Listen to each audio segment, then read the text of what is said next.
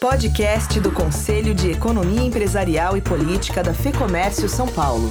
Olá, está começando mais um podcast do CEP, o seu programa de economia, política e assuntos internacionais que te ajuda a entender a conjuntura atual. Antônio Lanzana, os números setoriais do terceiro trimestre não foram promissores. O PIB desse período será divulgado pelo IBGE no dia 2 de dezembro. A expectativa não é das melhores, correto? Correto, Eduardo. Depois da recuperação em V, o PIB do terceiro trimestre deve ser negativo e caracterizar a recessão técnica. Paulo Delgado. Agora em novembro, o ex-juiz federal e ex-ministro da Justiça Sérgio Moro se filiou ao Podemos. Ele não disse ainda se será candidato à presidência, mas aparentemente o tabuleiro eleitoral de 2022 começa a esquentar.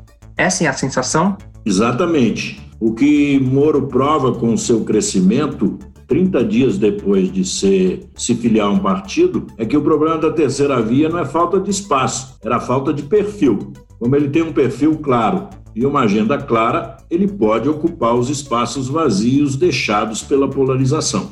André Saconato, a inflação é um problema real nos Estados Unidos. Dado o tamanho da economia norte-americana, os instrumentos utilizados para conter a alta dos preços podem provocar impactos em todo o mundo. O Brasil tem que ficar de olho nisso? Olá, Edu. Sim, tem que ficar muito de olho nisso. O problema não é só a inflação nos Estados Unidos, o problema é que a inflação é mundial. Vamos ver a tecnologia, a demografia, a China se deslocando dos Estados Unidos, os, as mudanças climáticas que custam muito dinheiro, tudo isso faz com que a gente chegue à conclusão que o mundo agora é inflacionário e o Brasil precisa se cuidar. Esses e outros destaques você ouve agora em mais um podcast do CEP. Comigo, Eduardo Vasconcelos, substituindo excepcionalmente nesta edição o Guilherme Baroli. Também estão aqui os economistas Antônio Lanzana e André Saconato, e o sociólogo e cientista político Paulo Delgado. Este programa foi gravado no dia 25 de novembro. Agora vamos para o primeiro bloco. Economia. Lanzana, desde junho, a produção industrial registra variação negativa. Os serviços, que já vinham desacelerando, tiveram baixa de 0,6% em setembro. O varejo tem dois meses seguidos de queda, agosto e setembro. O IBCBR, indicador do Banco Central que mensura mensalmente a atividade econômica, apontou queda no terceiro trimestre. A economia brasileira não está acompanhando a recuperação mundial? O Eduardo, realmente a atividade econômica no Brasil está muito fraca. Quando nós olhamos o mundo em recuperação, nós observamos constantes revisões para baixo, expectativa de PIB, não somente para 2021, como também para 2022. Realmente, nós vimos que todas as pesquisas do IBGE deram queda de atividade em setembro, serviços, comércio indústria, como você você enfatizou. A redução das restrições sanitárias criou uma expectativa de que a economia podia crescer, elas realmente foram frustradas, essas expectativas. Na realidade, o que a gente está observando é uma substituição de consumo, mais bens e menos serviços, e não uma expansão do consumo como um todo. O que está restringindo essa expansão de atividade econômica? Eu acho que há alguns fatores. O primeiro, no setor industrial, há problemas de oferta, de desestruturação das cadeias de produção, e isso afeta principalmente a produção de bens de consumo duráveis, notadamente indústria automobilística, que está em outubro quase 40% abaixo do que estava no mesmo mês de 2019. Mas um outro fator um pouco mais amplo é a inflação. A inflação está surpreendendo muito negativamente e corroendo a capacidade de compra das pessoas. Né? Mesmo a melhora no mercado de trabalho, ela é muito concentrada em empregos informais. E o emprego aumentou, mas a inflação corroeu a capacidade de compra, a massa real de salários não está aumentando isso não impacta o consumo. Né? E nós temos também uma taxa de juros crescendo muito, torna o crédito muito mais seletivo e impactou muito o endividamento das famílias, que bateu seu recorde em outubro. Particularmente em relação às taxas de juros, nós estamos observando um efeito muito negativo no setor imobiliário no terceiro trimestre. Houve uma queda expressiva de vendas, redução de volume de financiamentos e toda aquela expectativa que era gerada de demanda por uma taxa de juros muito baixa, hoje sinaliza um quadro completamente diferente. Lanzana, projeções do mercado dão como certo que a inflação terminará o ano em dois dígitos. Só que, além disso,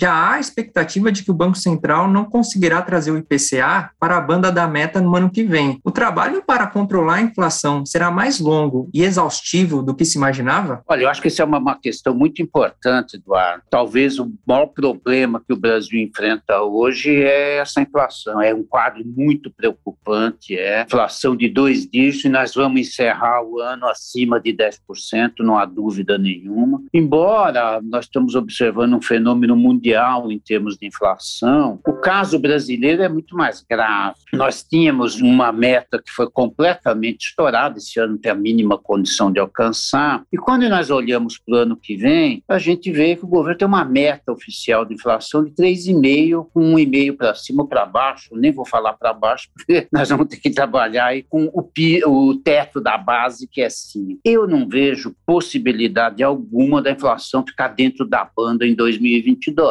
Já estamos percebendo isso. As previsões do IPCA pela pesquisa Focus aumentam toda semana para 2022. E eu acho que é uma série de fatores que justificam que a inflação não vai cair, não vai entrar dentro do, do intervalo da, da, da meta em 2022. Eu apontei aqui um conjunto grande de fatores. O primeiro, não há contribuição do câmbio. A taxa de câmbio é um fator importante gerador de inflação. Ninguém espera uma queda de taxa de câmbio em 2022. Um segundo problema muito grave: não há contribuição do quadro fiscal. Todo o orçamento que foi aprovado, o PEC de precatórios, cria um, um quadro fiscal preocupante que não contribui para uma queda de câmbio, nem contribui para uma formação de expectativa favorável.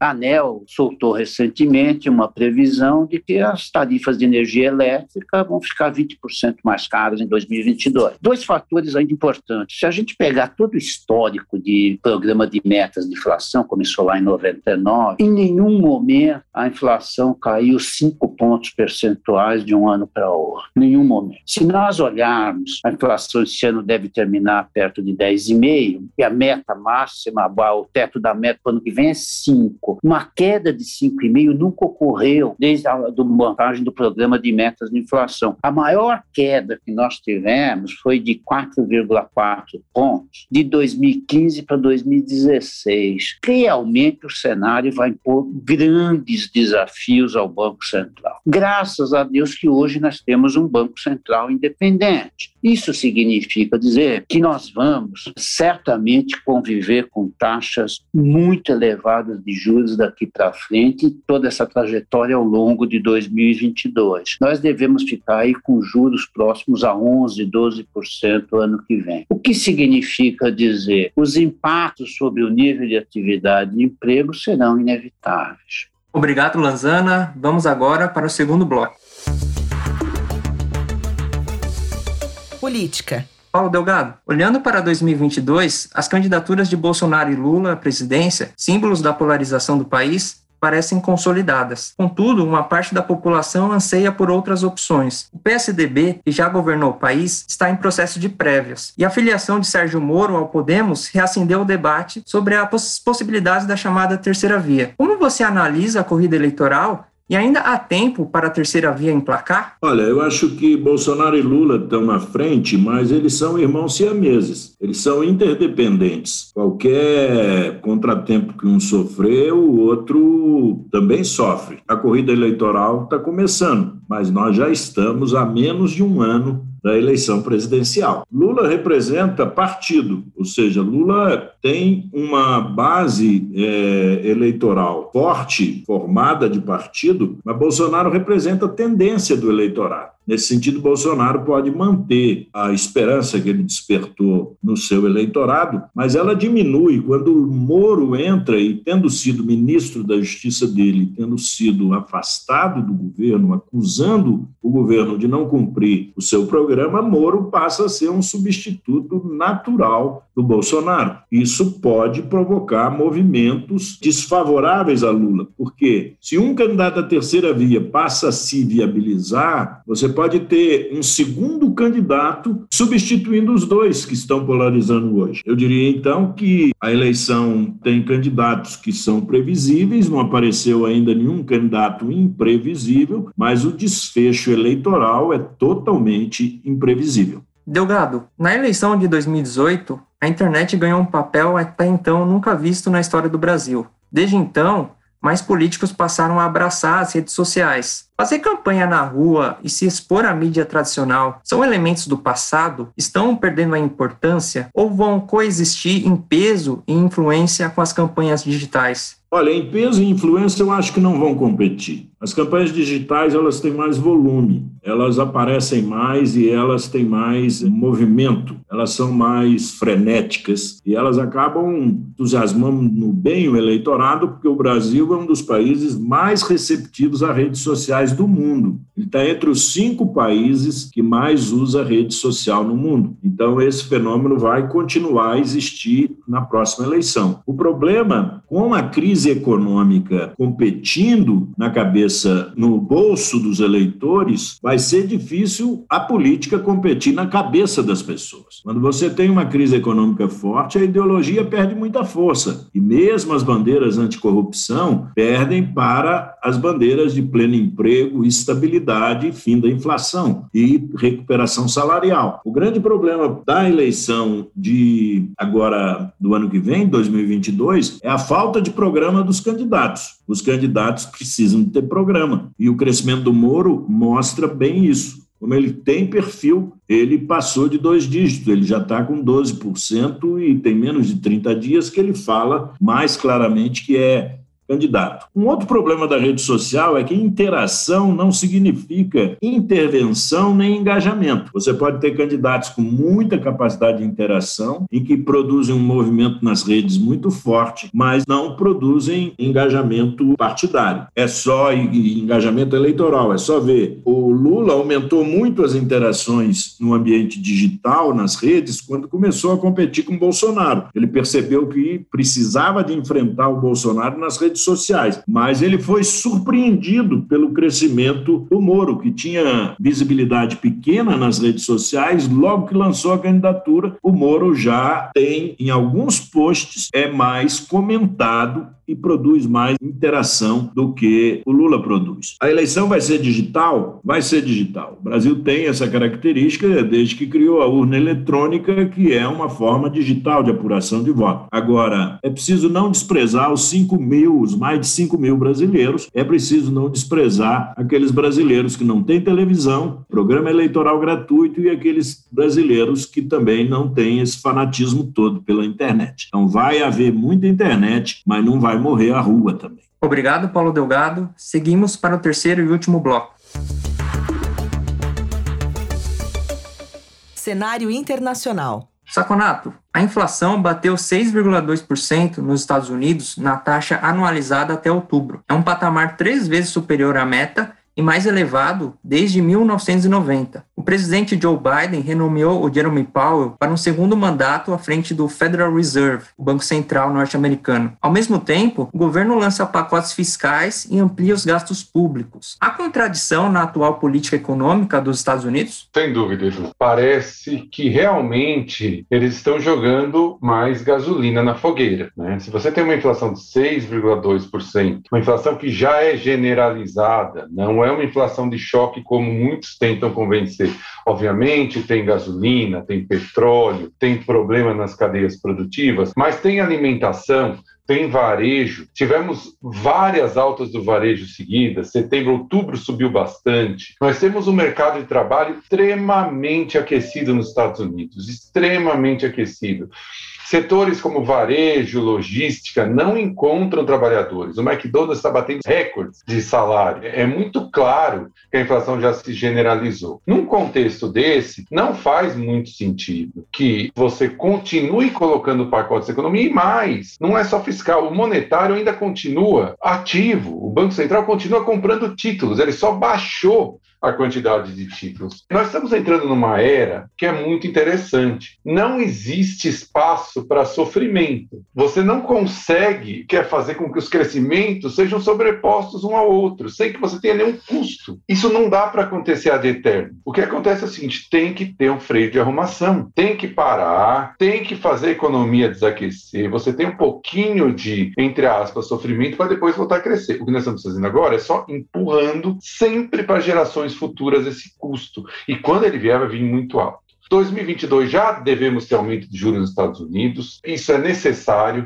mas não adianta nada, porque se você começar a imaginar que só vou ter um aumento de juros daqui seis, oito meses e continuar colocando pacotes, colocar, continuar, continuar colocando dinheiro na economia, você pode fazer com que lá na frente o aumento de juros tenha que ser muito maior porque a inflação já está corroendo o poder de compra dos americanos. Então, eu acho uma contradição o que está acontecendo nos Estados Unidos. Você deveria já ter uma política mais séria de diminuir os estímulos monetários, inclusive acabar, não tem sentido ter estímulo monetário agora, e não pensar em mais pacotes, e sim pensar em fazer essa arrumação, ajustar os déficits públicos e depois, com tudo ajustado, você começa a fazer os investimentos que forem necessários. Nós já vimos isso aqui no Brasil. Em 2014, 2013, nós esticamos a corda. É só ver o que aconteceu em, em 14, 15. Eu não acredito que isso vai acontecer nos Estados Unidos, mas eu acredito que nós brasileiros temos muito para falar para os americanos sobre esse processo. Saconato, na China, o presidente Xi Jinping conseguiu permissão para um terceiro mandato, mas o atual mandatário não parece satisfeito em apenas ser o chefe de Estado. Ele escreveu uma resolução histórica sobre o Partido Comunista, algo feito só por outros dois ex-presidentes, Mao Tse-tung e Deng Xiaoping. Quais são as pretensões de Xi Jinping no poder? Olha, Edu, esse fato que você citou é um fato muito importante. Né? Você imagina que a importância que o próprio Xi Jinping e o Partido Comunista que permitiu que ele fizesse isso, tem na história, ou pelo menos que eles imaginam que ele tenha na história. Os dois maiores líderes, para o bem e para o mal, chineses do século, fizeram resoluções. Essa resolução que ela faz, ela pensa o futuro e analisa o passado do Partido Comunista, da mais importante instituição chinesa. Isso já é inicialmente para a gente ter uma ideia do que, que, de onde se coloca hoje em dia o Xi Jinping em importância. Ele tem algumas características, a resolução escrita ela tem algumas características, que é muito importante para a gente imaginar o que vai acontecer daqui em diante. Primeiro, as outras resoluções estavam muito interessados em tentar ver o passado e analisar os erros do passado e focadas em debate ideológico. Por exemplo, a resolução do Deng Xiaoping, ele tinha dois terços e toda ela falava sobre a revolução cultural de Mao e seus erros. Então, assim, a ideia era justificar o que ele estava fazendo, né? Dar uma base para que ele estava fazendo. No caso do Xi, nada de passado ou muito pouco, né? Ele fala do que foi feito e exalta que ele já conseguiu fazer na China e o futuro brilhante que a China deve ter. De continuidade com o passado, mas com um futuro muito mais promissor. Outra coisa que é interessante, ele tem uma fixação pelo Mao Tse Tung. Embora ele tenha enumerado alguns erros da Revolução Cultural, ele não coloca o maior peso dos erros nas costas do mal. Ele coloca da esposa dele do maior general. Olha que coisa interessante. E ele diz que a Revolução Cultural, embora tenha tido vários erros, tenha tido erros muito claros, ela foi completamente necessária, completamente necessária para dar continuidade ao futuro da China. Ele também cita que depois de Mao e Deng, Deng, só para a gente lembrar, foi quem fez toda essa abertura né, chinesa, possibilitou esses crescimentos muito grandes. Os outros líderes, que não são tão famosos, não fizeram nada de bom, muito pelo contrário, estavam levando a China para um lado ruim. E ele ele vem para salvar. E aí vem o culto à personalidade. Ele justifica usar todo o poder da mídia, todo o poder do aparato de pressão política antidemocrática para levar a China. Ele é um homem com uma missão. Ele sai do coletivismo proposto pelo Deng e entra claramente na pele do salvador individual que vai levar a China para um futuro muito mais próspero, com muito mais poder dentro do mundo. Não deixa de citar várias vezes a decadência da civilização ocidental Olha que interessante. Eu não estou falando nada de uma de algo islâmico que costuma. Não, é o chinês dizendo que o Xi Jinping é um homem com uma missão. A missão dele, basicamente, é salvar a civilização oriental da decadência do ocidental. E um ponto curioso para terminar: ele cita o Mao 18 vezes, cita o Deng Xiaoping seis vezes e o Hu Jintao ele cita apenas uma vez. E ele, com isso que ele faz, ele fala: olha, o Mao fez coisas erradas, mas uma boa parte está certa. Ou seja, usar a mídia pública para reforçar sua imagem, culto à personalidade, justamente porque ele está fazendo. Então, isso já mostra que a China não será mais igual daqui em diante. Ela vai se fechar, ela vai voltar para uma estrutura mais estatal e menos de mercado. Isso pode causar muita influência na economia, menos produtividade, menos comércio. E aí volta ao meu primeiro ponto: um mundo muito mais inflacionário. Encerramos assim mais um podcast do Conselho de Economia Empresarial e Política da FEComércio São Paulo. Lanzana, Delgado, Saconato, obrigado pela participação de vocês. Eduardo, eu que agradeço, foi um prazer enorme estar com vocês todos e até o próximo podcast. Também, Eduardo, muito obrigado. Obrigado aos nossos ouvintes, professor Lanzana e André Saconato.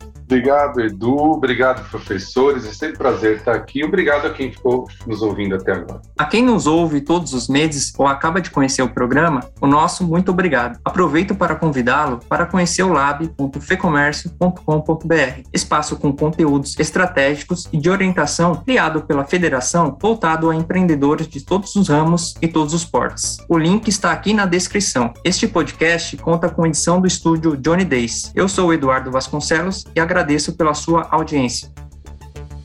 Podcast do Conselho de Economia Empresarial e Política da FEComércio São Paulo.